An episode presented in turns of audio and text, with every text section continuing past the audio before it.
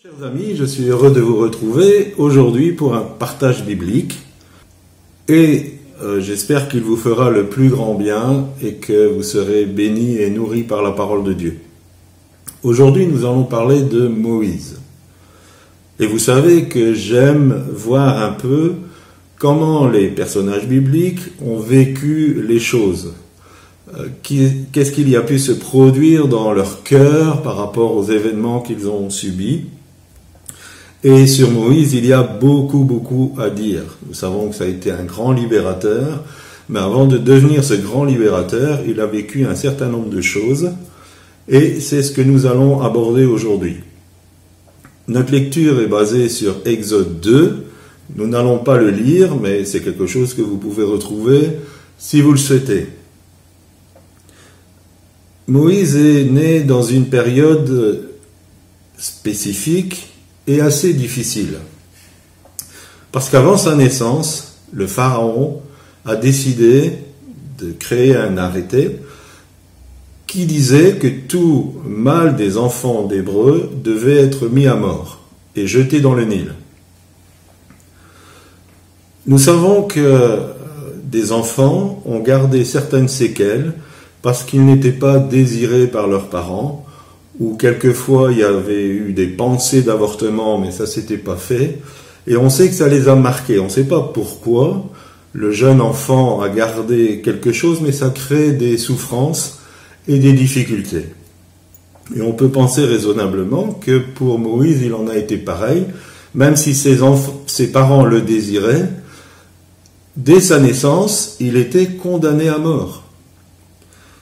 Bien sûr, cette femme, sa, maman, a vu que c'était un beau bébé et son cœur de maman ne pouvait pas se résoudre à, le tuer et le jeter dans le Nil, et donc elle l'a caché. Et on va y revenir euh, prochainement.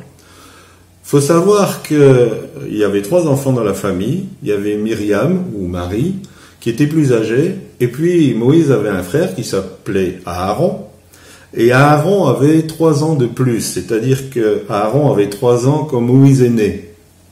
Et Aaron n'avait pas été menacé par cette mesure du, Pharaon. Euh, il avait vécu son, enfance comme, tout autre enfant.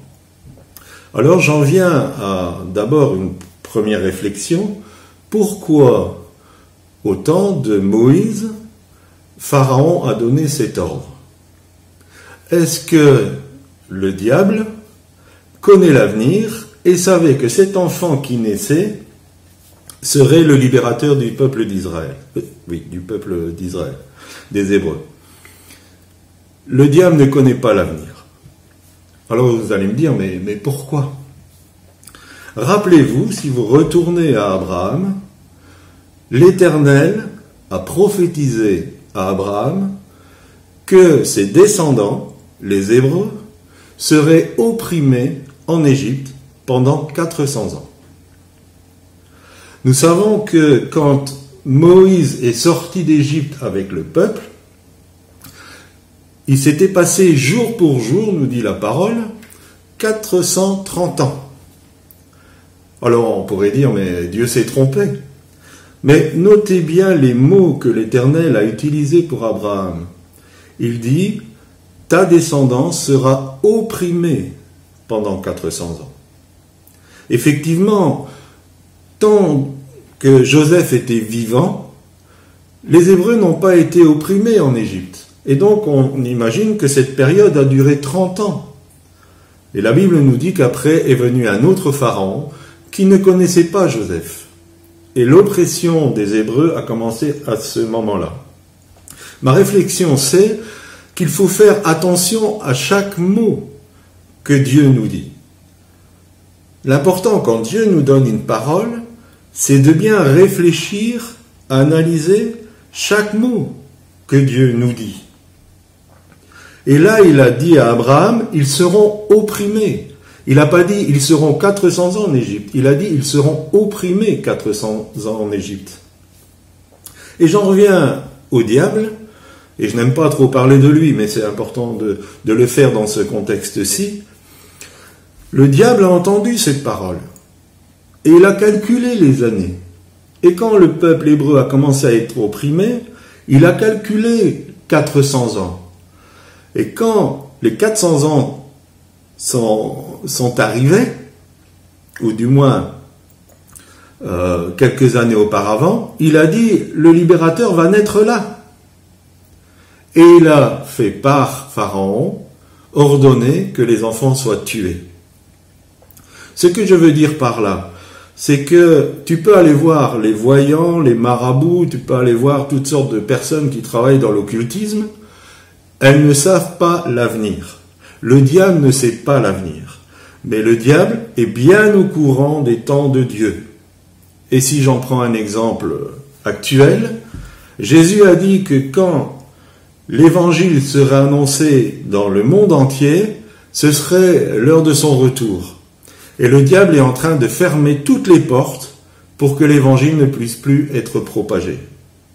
Il est en train de fermer les pays pour que l'évangile soit enrayé, parce qu'il sait que quand l'évangile sera prêché d'une manière euh, large dans toute la planète, son heure va arriver. Et j'en reviens quand tu vas voir une voyante, tu vas me dire oui mais c'est vrai parce que ce qu'elle a dit, cette voyante ou ce marabout, ça s'est réalisé. Est-ce qu'on peut avoir une parole vraie qui émane du père du mensonge? Non. Non. Quand tu vas voir ce genre de personne, tu es en train d'entendre l'avenir que le diable te réserve. En venant te soumettre à ceux qui prédisent l'avenir, tu es en train de soumettre ton avenir à l'ennemi de ton âme. Et c'est pour ça que je t'invite, si c'est ton cas, à couper ces choses et à t'humilier devant Dieu, afin que tu sois libéré. Je me rappelle du témoignage d'un frère qui, avant sa conversion, avait euh, été euh, consulté une voyante. Et la voyante avait eu en image un chêne qui était coupé. Et elle lui avait dit, tu vas mourir à 30 ans. Et ce frère, il s'est converti et il vivait dans la joie du Seigneur. Mais quand il est arrivé à ses 29 ans, il a commencé à être tourmenté par cette parole. Et quelque part, il y mettait sa foi en disant, il me reste une année à vivre.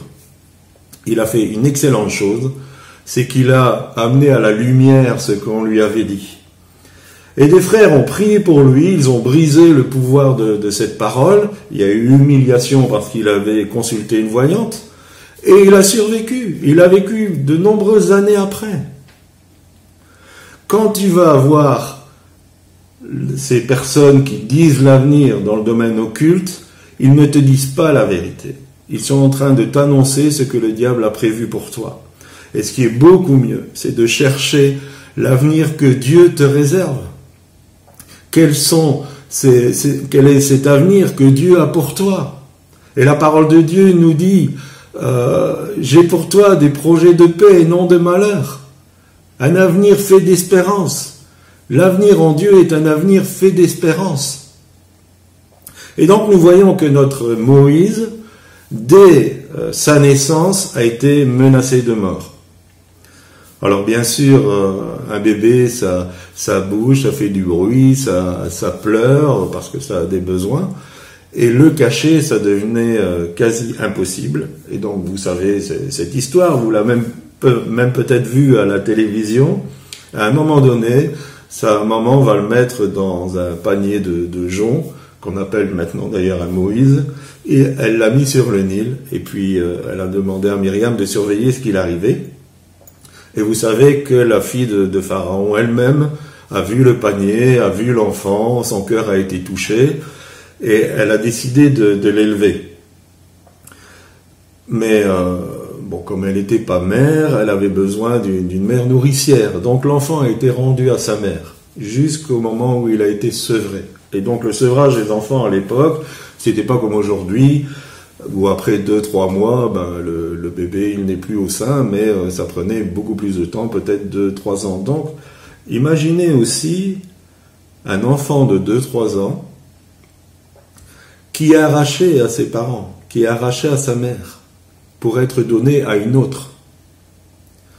Et tout cela a marqué euh, Moïse, parce qu'en fait, nous allons voir que dans la vie de, Moïse, il y a eu des, points de, réussite, mais il a toujours été poursuivi par le rejet. En fait, comme le diable n'a pas réussi à le tuer, il va essayer de le détruire par le rejet. Et nous voyons Moïse, dans sa première période de 40 ans, il va être enseigné dans toute la sagesse des Égyptiens, il va recevoir la meilleure éducation de, l'époque, il va être à la cour du roi, il va fréquenter les, grands du, euh, euh, euh, du, palais. Et la parole de Dieu nous dit qu'il était fort en actes et en parole. Alors, déjà, j'entrevois un peu ce qui, ce était plus tard. Moïse n'était pas un bégayeur. Il était fort en actes et en paroles. C'était un, bon discoureur. C'était quelqu'un qui savait mener les hommes. C'était, c'était un leader dans, tout son, potentiel. Même euh, QN, dans, la parole euh, du Nouveau Testament qu'il a traduite, il dit que c'était un excellent orateur. Il avait toutes les qualités, les capacités d'un bon leader. Et on ne sait pourquoi, dans cette période, est-ce qu'il était au courant qu'il était hébreu? Est-ce qu'il l'a appris en cours de route? Mais à un moment donné, il s'est rendu compte que ses frères de sang étaient des esclaves. Et la Bible nous dit qu'il a préféré abandonner toute la gloire de l'Égypte pour, euh, comment je dirais, devenir euh, un esclave, entre guillemets, comme ses frères. Alors bien sûr, de, sa position, euh, il va essayer de devenir un libérateur. Et là, j'ouvre une parenthèse. Dieu vous a déjà formé depuis votre naissance pour une mission. Dieu a déjà mis en vous un potentiel de qualité, de réactivité pour mener à bien une mission qu'il veut vous confier. Moïse n'est pas devenu un libérateur à ses 80 ans. C'était déjà un libérateur. Et vous êtes déjà l'instrument de Dieu. Et je dirais même que si la mort vous poursuit, ça veut dire que votre mission est importante. Elle est très importante. Parce que le diable a entendu ce que il, a été dit sur vous. Quelque part, ce que Dieu pense de vous et ce qu'il veut faire avec vous. Et il peut vous poursuivre. Et je peux vous dire que mon épouse en a fait les frais, parce qu'elle a reçu un appel particulier de la part du Seigneur. Et depuis sa tendre enfance, elle a été poursuivie par la mort. Et elle a échappé à la mort de, nombreuses fois alors qu'elle n'était pas encore chrétienne. Et même en étant devenue chrétienne, plusieurs fois, le diable a essayé de la détruire. Et de la même manière, si vous avez la mort aux trousses, réjouissez-vous. C'est parce que Dieu a une mission particulière pour vous et qu'il vous a formé. Regardez à l'intérieur de vous déjà vos capacités, les, qualités. Pourquoi telle chose vous dérange? Et nous aimons beaucoup une prédication du pasteur Dallo qui disait Ma frustration, mon appel, ma vocation. Ma frustration, ma vocation. Martin Luther King, quand il a été, euh, il a vu le peuple noir américain euh, qui était opprimé, ça a créé une frustration qui est devenue sa vocation et il a été un de ceux qui ont amené ce peuple noir à être libéré. Donc si vous avez des sentiments négatifs par rapport à certaines situations sociales ou, euh, d'autres choses, euh, amenez ça à Dieu. Il va l'utiliser pour faire de vous sa, main puissante pour, euh, pour agir et, et vous pourrez être là où vous êtes un libérateur, peut-être pas à un niveau comme euh, Moïse, mais vous pourrez être quelqu'un qui va changer les choses, qui va faire bouger les choses autour de vous. Comme la parole de Dieu dit que euh, Paul et Silas, c'était ces gens qui avaient bouleversé le monde. Dieu peut faire cela avec vous. Et au plus le diable s'acharne sur vous, soyez encouragés. Ça veut dire que la mission est grande. Et donc on voit notre Moïse qui euh, a voulu commencer à, libérer les, Hébreux. Dans Acte, il est dit qu'il s'est détourné de, l'honneur, des richesses de, l'Égypte. Il s'est détourné du, péché. Il a préféré être traité en esclave que d'être traité à la cour du roi. Dans notre raisonnement humain, nous pourrions dire, mais s'il voulait faire bouger les choses, à la cour du roi, au palais, il était bien placé. Il était peut-être le pharaon en devenir. Il aurait pu amener des réformes sociales. Mais ce n'était pas le chemin de Dieu, parce que le chemin de Dieu ne se glorifie pas au travers des chemins des hommes. Le chemin de Dieu se glorifie à travers son chemin.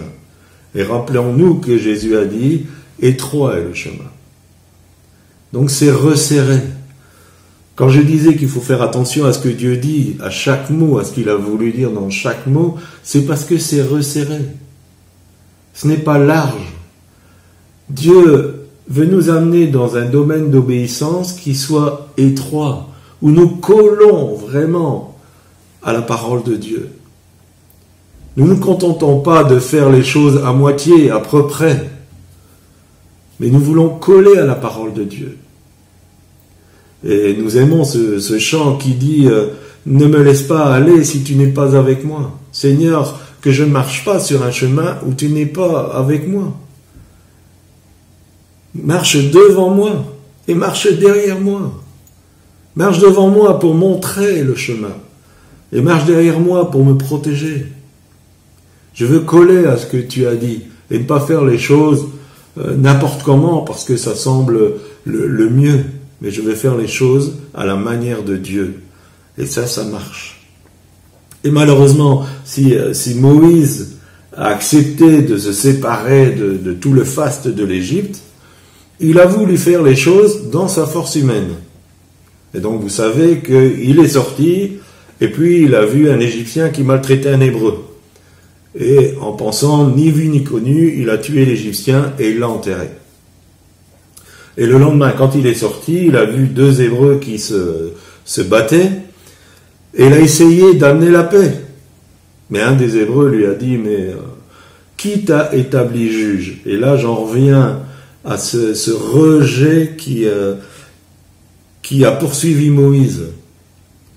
Parce que le, le diable n'avait pas pu le tuer, il l'a entraîné dans du rejet. C'était le libérateur des Hébreux.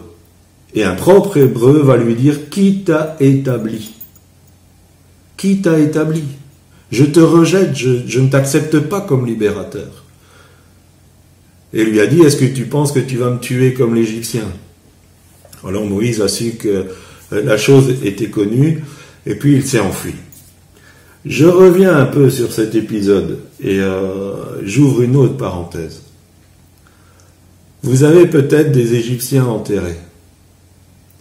Peut-être qu'il y a des choses dans votre vie qui sont inavouables, dont vous n'osez pas parler, et sont des Égyptiens que vous avez enterrés. Sachez qu'un jour ou l'autre, ces Égyptiens vont revenir à la surface, ou que quelqu'un va dire que vous avez enterré un Égyptien.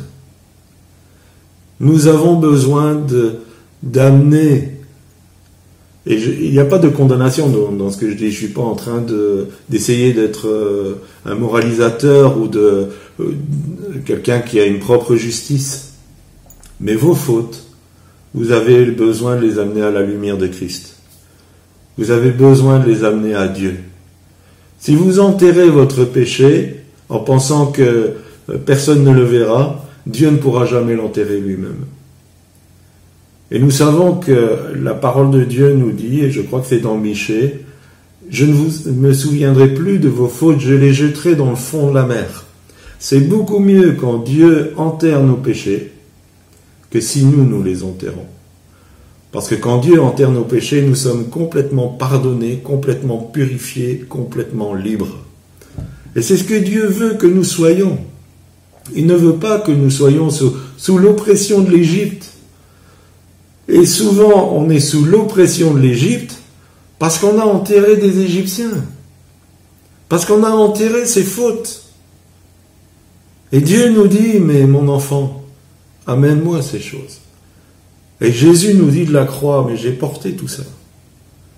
J'ai porté le prix du péché. Mais il faut que tu me l'amènes. Il faut que tu le, déterres et que tu l'amènes à la lumière vis-à-vis de moi. Et si c'est nécessaire, peut-être vis-à-vis d'un frère ou d'une sœur en qui vous avez une grande confiance. Mais Jacques nous dit aussi, confessez vos péchés les uns aux autres. Donc quelquefois, il faut amener ça à la lumière vis-à-vis de Dieu, et quelquefois, il faut le confesser à un frère ou à une sœur en qui nous avons vraiment confiance. Et quelquefois, il faut aussi réparer. Voilà, je referme la, parenthèse. Donc notre Moïse va devoir fuir et aller au désert. Et le désert, c'est quelque chose d'extraordinaire. Alors, dans les milieux chrétiens, on parle du désert, c'est un temps d'épreuve, c'est un temps difficile, mais le désert, c'est un épurateur. Et le désert va créer chez Moïse tout un travail de purification. Il est libérateur, il le reste. Les appels et les dons de Dieu sont irrévocables. Quand Dieu a choisi un être humain, et j'aime beaucoup cette phrase, quand Dieu a un projet, il crée un être humain. Le, projet que Dieu avait pour vous quand il vous a créé restera. Cela restera même si vous faites des erreurs, comme Moïse a fait des erreurs. Ça restera.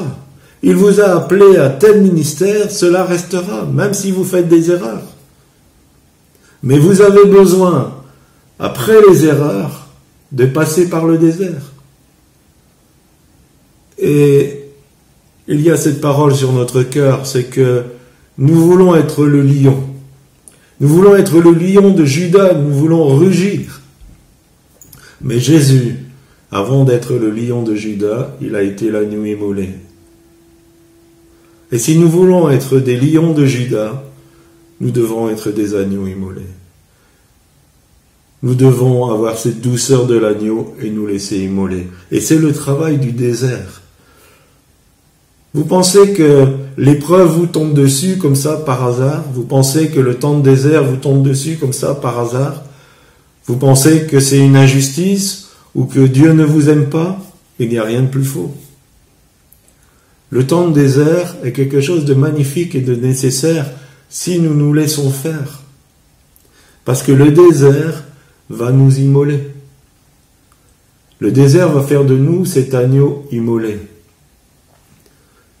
Et nous osons dire que sans brisement, il n'y a pas de force. Sans brisement, il n'y a pas d'onction. Ou une onction qui est mélangée avec la force humaine. Nous pouvons voir les hommes de Dieu dans la parole, nous pouvons voir euh, les hommes de Dieu qui ont marqué notre 20e ou 21e siècle. Ils ont été brisés, ils ont eu un temps de brisement, ils ont fait peut-être des erreurs au départ, et puis il y a eu le temps de désert. La parole de Dieu dit, je l'amènerai au désert et je parlerai à son cœur. Quand Dieu parle au cœur, c'est parce qu'il aime. C'est parce qu'il a de l'amour. Et quand Dieu t'amène dans l'épreuve, dans les temps difficiles, c'est parce qu'il a de l'amour. Et cette épreuve va, amener à la surface ce qu'il y a dans tes tripes ce qu'il y a au plus profond de toi. Un être humain ne peut se connaître, et surtout un enfant de Dieu ne peut commencer à se connaître que quand il est mis dans l'épreuve. L'épreuve de votre foi, qui est une source de bénédiction. Parce que toutes ces choses encore qui, sont là en dépôt dans notre être et qui ne sont pas la gloire de Dieu vont disparaître, vont être amenées à la surface et puis nous allons en être libérés pour être remplis de la douceur de Dieu, pour être remplis du fruit de l'esprit, pour être remplis d'amour, de paix. Et les personnes les plus, euh, comment je dirais, qui ont le plus de compassion dans le peuple de Dieu, qui ont beaucoup d'amour, qui ont beaucoup de compréhension, sont des personnes qui sont passées par le désert et qui se sont laissées briser. Lâchez l'idée d'être le lion de Judas avant son temps et laissez l'épreuve du désert se faire. Et nous verrons que pour Moïse, ça va prendre 40 ans. Bien sûr, quand il va arriver à Madian, son, son identité de libérateur va revenir à la surface, et puis il va rendre justice aux, filles de, de parce que euh, je crois que c'est les Amalécites, euh, n'étaient pas du tout galants parce qu'ils arrivaient et puis euh, ils chassaient les, les filles de Jétro pour euh, faire boire leur troupeau. Puis là, à nouveau, il va, il va jouer au libérateur. Et là, il est parti pour une autre période de 40 ans. 40 ans de faste en Égypte, 40 ans de désert. 40 ans de construction humaine, 40 ans de construction de Dieu et de déprogrammation de Dieu. Et donc peut-être que tous vos acquis, tout ce que vous avez pensé, tout ce que vous avez en, optique par rapport au service de Dieu, toutes ces choses ont besoin de passer par le désert. Et il y a des choses qui vont être déprogrammées. Il y a des choses que vous avez pensées. Il y a même peut-être des enseignements bibliques que vous avez reçus qui vont être chamboulés. Et je me rappelle, j'ai été élevé dans l'évangile, donc euh, la Bible, je connaissais très très bien. Et euh, un peu après mes 30 ans, on m'a proposé de faire un centre de formation biblique. Et j'y allais en pensant, qu'est-ce qu'il peut m'apprendre? Et dès le premier cours, j'ai entendu quelque chose d'extraordinaire sur un exposé sur l'évangile. Et j'ai dit, Claudie, tu connais rien. Et j'ai commencé à laisser cet enseignement me déprogrammer de choses que je pensais et qui n'étaient pas la vérité de Dieu qui n'était pas juste. Voilà les amis, je vous encourage par ces paroles. Nous arrêtons là pour Moïse, il y aura certainement une suite. Donc voilà notre ami qui se retrouve au désert, qui est à l'école de Dieu et qui va laisser le, Seigneur le, transformer et nous allons voir sa rencontre avec euh, le buisson ardent. Je vous souhaite euh, d'être béni par ces paroles. Laissez la parole de Dieu pénétrer dans votre cœur et on se retrouve une prochaine fois.